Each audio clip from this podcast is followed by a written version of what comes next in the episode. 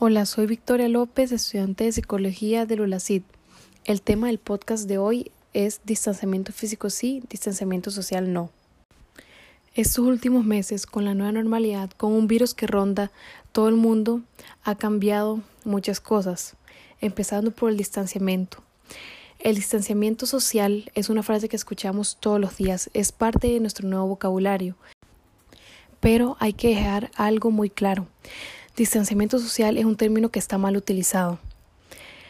La parte de distanciamiento es meramente física, no tiene nada que ver con lo social. El confinamiento, el aislamiento no es sinónimo de no poder conectarse con sus seres queridos, con sus amigos cercanos. La idea del distanciamiento físico es simplemente no tener ese contacto. Sin embargo, la parte social puede seguir activa. Eso para muchos puede ser un simple cambio de concepto, puede ser, ok, es distanciamiento físico, es casi lo mismo que social, pero no es así.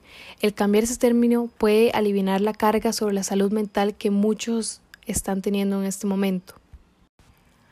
Ahora lo que estamos viendo es que mucha gente que nunca ha sufrido estrés, ansiedad, depresión, están sintiéndolo. Mucha gente que nunca había estado en situaciones estresantes graves están pasando por eso en este momento cualquier cosa que pueda ayudar a la salud mental, que pueda eliminar esta carga, es necesario hacerla.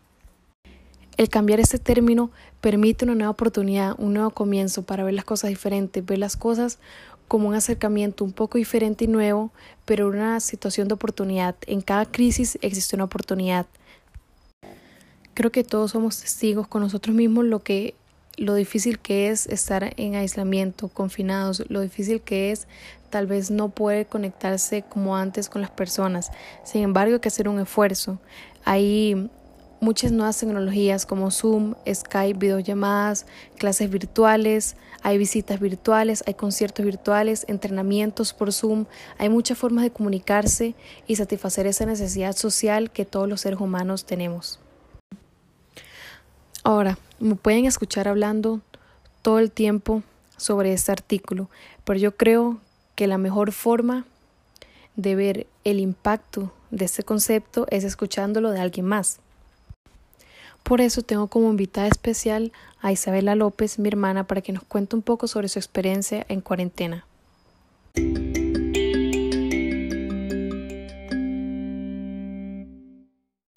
Bienvenida Isabela, ¿nos puedes contar un poco qué es lo que más extrañas dentro de toda esta situación? Bueno, yo era una persona muy activa, que me rodeaba de muchas personas en mi círculo de entrenamientos y de deportes. Eh, yo siento que eso se ha perdido mucho, la conexión. Igual siempre hay opciones como Zoom, Skype, eh, WhatsApp, las llamadas, pero nunca lo mismo, nunca lo mismo perder ese contacto físico y de una manera tan repentina como lo sucedió con esta pandemia. Entonces lo que yo más extraño o en mi experiencia es ese contacto social con las personas, hablar, bromear, ver que están ahí eh, y, volver a la rutina normal. Se, incluso se extrañan cosas que, que en el momento, como ir a la U, que a mí antes me daba pereza tener que agarrar tantos buses para ir a la U, para nada más ir a una clase de tres horas, luego devolverme de nuevo con dos buses.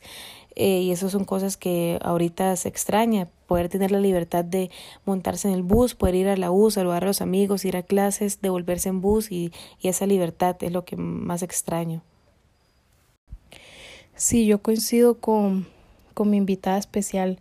Yo creo que a todos nos, ha, nos hace mucha falta la parte de la, la relación social, la parte incluso de ir a la U, de ser libres, de poder caminar de no sentir ese miedo de que uno se puede contagiar, pero creo que sobre todo hay que, hay que resaltar el esfuerzo que se tiene que hacer para la parte social, no perderla, porque en ese momento yo creo que es muy fácil también, incluso con este concepto que suena tan mínimo como distanciamiento social, pero lo podemos tomar para mal. Podemos pensar, ok, ya no puedo hablar con mis amigos, ya pierdo conexión con todos, relaciones frágiles se pierden, como se ve en las noticias todos los días, pero no debería ser así. Deberíamos esforzarnos por mantener y cultivar estas relaciones y poder lograr algo, algo más, que algo positivo salga de todo esto. Y bueno, con esa idea termino el podcast. Espero que les haya gustado mucho el tema y mi comentario sobre esto. Muchas gracias.